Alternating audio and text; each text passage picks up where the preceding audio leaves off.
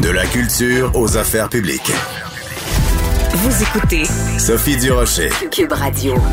Cet été, il y a un film qui a beaucoup fait jaser sur le système de justice et les victimes d'agressions sexuelles. C'est le film La parfaite victime. Si vous m'avez lu dans le Journal de Montréal, le Journal de Québec, vous savez que j'ai trouvé euh, beaucoup de problèmes avec ce film-là. Je trouvais que c'était un film qui était fait par des militantes. Ben là, il y a un nouveau documentaire, une série documentaire sur le même sujet, les, les, le système de justice et la façon dont on traite les victimes d'agressions sexuelles. Sauf que dans ce cas-ci, ça a été fait par quelqu'un qui est journaliste et qui est moins militant et donc on on voit les deux côtés de la médaille. Ce documentaire, donc, est réalisé par Léa Clermont-Dion, réalisatrice à Ruel Film. Elle est autrice, elle est aussi bientôt post-doctorante. Bref, Léa Clermont-Dion, bonjour. Bonjour Sophie. J'ai euh, regardé donc la totalité de cette euh, série-là. Tu as juste à porter plainte qui va être présentée euh, à partir d'aujourd'hui ou de demain, je pense, sur nouveau.ca ce film-là arrive après La parfaite victime. Dans quelle mesure, Léa, euh, tu as voulu te distancier de cet autre documentaire sur le même sujet? Ben, en fait, c'est important pour moi de donner, en fait, vraiment la voix à deux perspectives euh, qui peuvent se confronter parfois. Euh, j'avais le goût aussi de laisser parler les victimes. J'avais pas une thèse préétablie en faisant ce documentaire-là. J'arrivais vraiment là avec euh, mes oreilles grandes ouvertes et finalement, j'ai l'impression que c'est quand même assez équilibré comme perspective. Il y a des, des, victimes qui ont eu des bonnes expériences, il y en a d'autres qui ont eu des moins bonnes expériences. Puis effectivement, notre, ben, mon objectif était de concevoir comment est-ce qu'on pouvait améliorer le système de justice, euh, mais c'est pas juste en attaquant là, en bloc qu'on va, je pense, améliorer les choses. Oui. Alors, c'est très important de mentionner, Léa, parce qu'on t'a vu beaucoup euh, dans les médias, donc on sait que tu as porté plainte euh, contre euh, ton agresseur. Il y a eu un procès, il a été trouvé coupable. Et, bon, maintenant, la cause va être en appel c'était important aussi de raconter, toi, toutes les étapes pour qu'on puisse t'accompagner dans cette démarche-là. Oui, Sophie, je trouvais ça important parce que ça aurait été ridicule de ma part de ne pas parler de cette les médias en ont parlé maintes et maintes fois. Et là, c'est un petit peu une reprise de parole pour moi. Euh, il y a des faits d'intérêt public que j'ai qui, ont été soulevés lors du procès. Euh, et, et, je trouvais ça un peu désincarné de pas aborder la question, surtout que je demande aux victimes de se commettre et de parler. Donc, c'était une responsabilité pour moi de parler, même si, bon, euh, je veux pas non plus mettre trop de projecteurs sur mon parcours. Euh, sauf que ça amène quelque chose, ça amène des émotions, puis je pense que euh, le documentaire peut faire ressentir des choses qu'on retrouve pas, par exemple, nécessairement quand on écrit un article de journal. Donc, euh, le fait de m'avoir suivi lors du procès, je pense que ça humanise un peu ce, qui est vécu. Même si je veux pas dire que ce que j'ai vécu, c'est tout le monde qui va le vivre de cette façon-là. Je pense pas que ça soit toutes les victimes qui soient contre-interrogées pendant deux jours et demi. Là, c'est pas ça la moyenne. mais voilà. Oui, mais c'est important quand même parce que justement, on voit toute la gamme des émotions par lesquelles tu passes. Euh, pendant des années, tu n'as pas parlé de ce qui t'était arrivé. Bon, t'en as parlé à un ami puis à ta mère, mais pendant des années, tu n'en as pas parlé. Et euh, à un moment donné, t'as dit, bon, quand il y a eu le mouvement MeToo, t'as dit, bon, ben là, ça suffit, je vais à la police. Puis on te suit justement l'importance de la première déclaration à la police, euh, l'importance du rapport avec les procureurs. Donc, on va écouter un petit extrait de la bande-annonce de ce documentaire, euh, T'as juste à porter plainte? À 17 ans, j'ai été agressée sexuellement par mon patron. Je me rappelle très bien qu'il m'a dit Ça va rester entre nous. J'ai décidé de vous raconter mon histoire. Elles vont vous raconter la leur. J'avais honte puis j'étais en colère. Quand ça t'arrive, c'est parce qu'il est déjà trop tard. Même si je sais que ça va déplaire à du monde. Alors, quand tu dis euh, que ton, ton, ton agresseur t'a dit ça va rester entre nous, ça, c'est pas mal le modus operandi de la plupart des prédateurs puis des agresseurs, ça? Oui, vraiment. Ben, tu as tout à fait raison. Puis on, appelle ça aussi des prédateurs opportunistes qui vont utiliser une façon de contrôler une victime dans des moments opportuns. Puis ils vont euh, effectivement miser sur une espèce de tentative de mise sous silence euh, de différentes façons par le contrôle et la domination. Euh, moi, c'est ce que j'ai vécu avec cette personne-là, puis c'est allé jusqu'à aussi l'épisode avec Lise Payette. Pour moi, c'est aussi un contrôle et une tentative de mettre sous silence une victime, encore une fois. et il y a un système derrière ces individus-là là, euh, concernant mon histoire, c'est certain que cette personne-là avait certains privilèges, avait un certain pouvoir. Donc, euh, euh, c'est ça aussi qui est un peu dérangeant, c'est quand on constate que, ah, ben, il y avait aussi des gens qui corroboraient cette version-là, puis ça, c'est dommage. Puis là, je te parle franchement, dans toute honnêteté, moi, je l'ai ressenti comme ça. Oui, mais tout le passage sur Lise c'est important. Je vais essayer de le résumer très, très, très euh, brièvement. C'est que donc, euh, quand tu laisses entendre qui est ton agresseur, tu reçois un appel de Lise qui dit « il faut qu'on se parle ». Et elle connaît ce, ce gars-là, euh, Michel Venn, et elle te dit « ben finalement, faudrait pas que la famille de ce monsieur-là paye le prix de ses niaiseries. Moi, là, euh, cette, ce passage-là du documentaire, euh, Léa, j'étais chez moi, j'avais juste envie de prendre des tomates et de la jeter sur mon écran.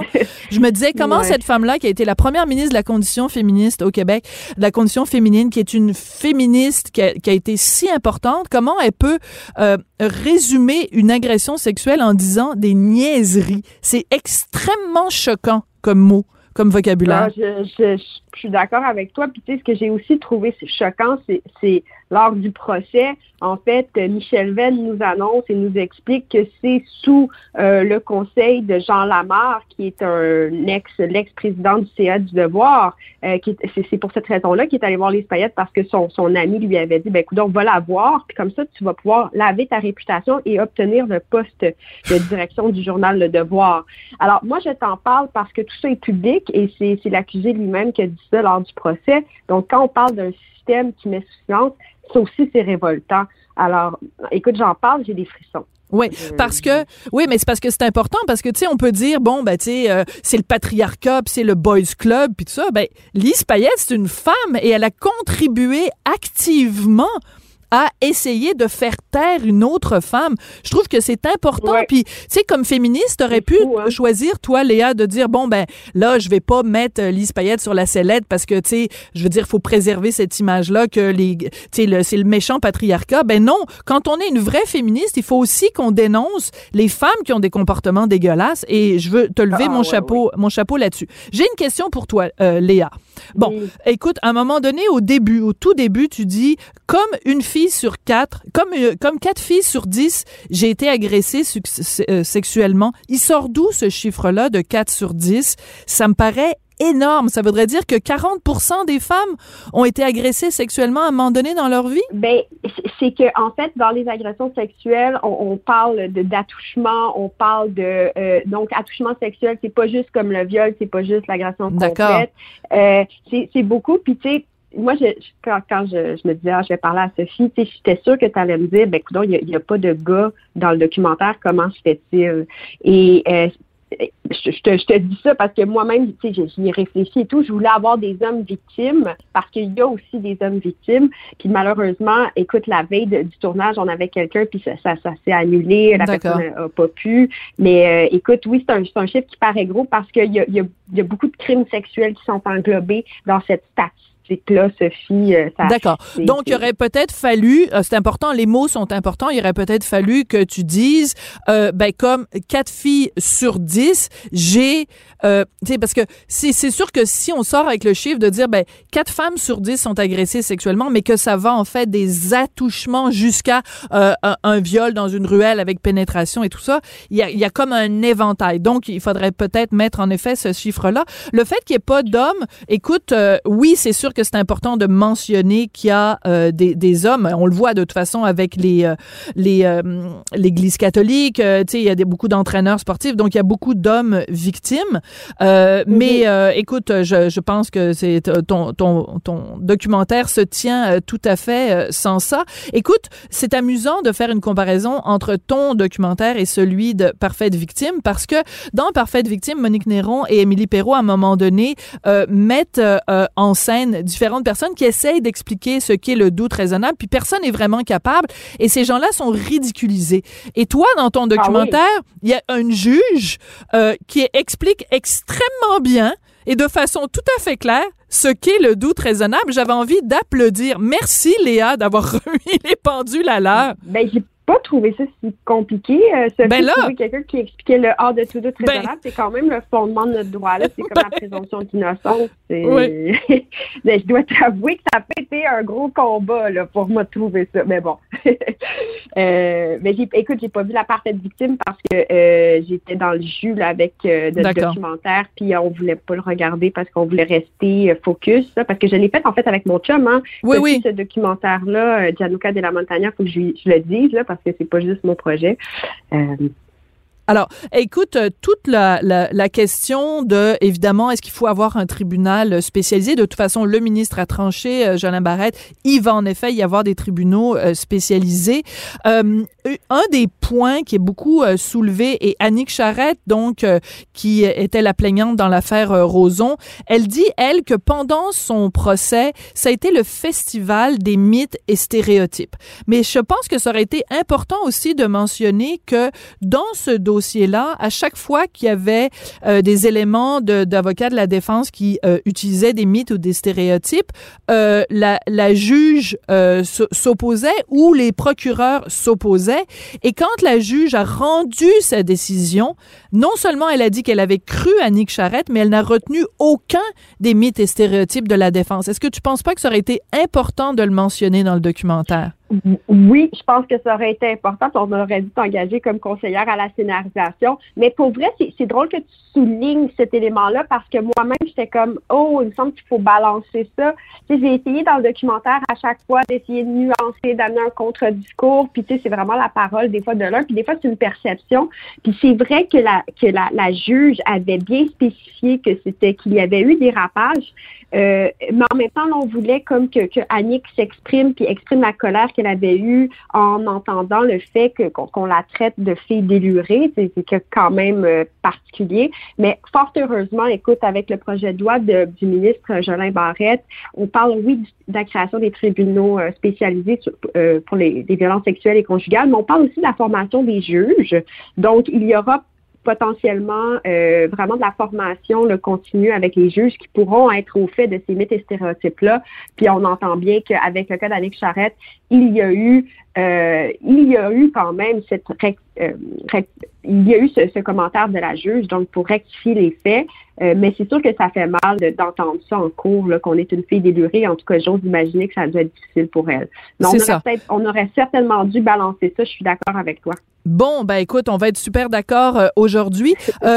Quand on fait un documentaire sur le système de justice puis qu'on parle euh, des plaintes, j'imagine qu'on a toujours cette inquiétude-là de se dire est-ce que après avoir regardé mon, mon documentaire ou ma série documentaire, est-ce que une plaignante, est-ce que quelqu'un qui a été victime de viol, est-ce que je vais l'encourager ou la décourager d'aller porter plainte à la police? Qu'est-ce que tu penses qu'elle va penser une, une, une victime après avoir regardé ta série? Euh, je pense qu'elle va être mitigée honnêtement, j'ai, j'essayais de trouver vraiment le balancier et l'équilibre. C'était difficile, mais mais j'aimerais quand même souligner que moi, au final, si c'était à refaire, même si on me voit dans le compte interrogatoire chaviré, fatigué, bouleversé, j'aimerais dire que je suis très fière de l'avoir fait, très contente mm. de l'avoir fait, qu'il y a des victimes dans le documentaire qui sont très heureuses de leur parcours. Je pense à Nadia, euh, qui nous a révélé comme avoir vraiment vécu quand même un beau moment en cours quand l'avocat de la défense lui a donné un, un Kleenex pour lui dire qu'il la croyait. Marie Cadet même, qui était dans le documentaire, a dit qu'elle avait vécu une belle expérience malgré tout. Alice, un autre témoignage lumineux. Euh, et je vous le dis, ça peut être réparateur un processus judiciaire. Puis il y a des des solutions concrètes là, qui ont été adoptées ces, derniers temps. Là. Le ministre Jolin Barrette a vraiment fait bouger des trucs. Là. Le fait d'être accompagné avec un, un, un avocat, d'avoir quatre heures avec l'avocat, tu as reçu cette semaine Sophie Gagnon, oui. c'est un point positif. Qu'un tribunal spécialisé pour les violences sexuelles, c'est positif. Puis moi, personnellement, mon expérience avec le procureur Maître Bérubé, puis les enquêteurs, elle a été fantastique. Ça un lien de confiance avec avec euh, des intervenants. Donc, il faut pas se décourager. C'est sûr que c'est pas une partie de plaisir, puis que ça guérit pas tout, mais ça peut être une solution.